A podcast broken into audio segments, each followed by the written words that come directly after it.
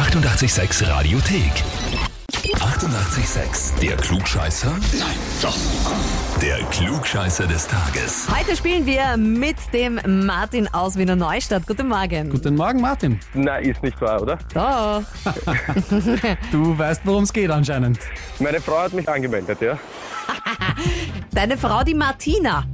Genau. Sie hat mich nach meiner Handynummer gefragt und ist mit dem Tablet neben mir gesessen. Und das war recht verdächtig, weil gerade zur gleichen Zeit äh, die Klugscheißerrunde bei euch gelaufen ist. Deine Frau hat dich angemeldet mit folgenden Worten.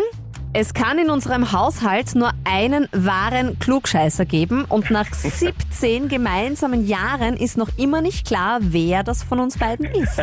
Was habt ihr da so rennen? Naja, ich weiß zumindest, wenn ich es heute nicht werden sollte, wen ich anmelden muss. Ja? Jawohl, schau, genau na schau. so. Martin, kennt sich aus. äh, stürzen wir uns gleich auf die Frage, oder? ja, gerne. Sehr gut. Also, er war der Meister des Thrillers, der Meister des Gruselns. Er war Regisseur, Drehbuchautor, Filmproduzent und noch mehr. Die Vögel oder Psycho, nur zwei von seinen bekanntesten Filmen.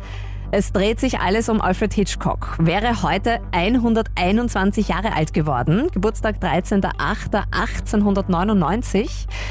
Hitchcock sagt dir was? Magst du, hast du gelesen, gesehen, irgendwas? Gesehen ein paar Filme, äh, aber sicher nicht alle von ihm, ja? Okay. Einer seiner Filme war besonders interessant. Im Originaltitel heißt er Notorious, ist aus dem Jahr 1946. Was macht diesen Film so interessant? Entweder A, die Schauspieler haben quasi gratis gearbeitet und das sogar freiwillig, Hauptsache sie waren vor der Kamera. Oder B, die erste deutsche Fassung hatte eine andere Handlung als die Originalfassung. Oder C, die Dialoge im Film waren improvisiert, das Drehbuch war quasi nur ein Grundgerüst. Was stimmt? Ich muss äh, da jetzt ehrlich raten, ich weiß es nicht, Mhm. aber ähm, ich würde auf die Antwort C tippen. Dass die Dialoge improvisiert waren. Genau. Bist du sicher? Ehrlich gesagt nein. Ähm, dann tippe ich vielleicht doch auf die Antwort B. Auf B, dass die erste deutsche Fassung eine andere Handlung hat. Genau. Gut getippt, Martin. Das ist richtig.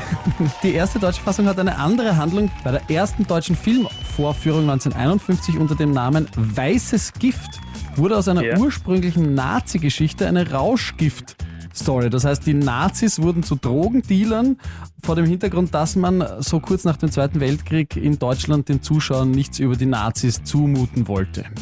Klingt realistisch, ja. Das klingt realistisch. Gratuliere! Das Danke vielmals. Ich darf das gar nicht zu laut sagen, aber das ist ein wahrer Klugscheißer. Auch wenn man nichts weiß, doch noch irgendwie Ja. ins Schwarze treffen. Ja.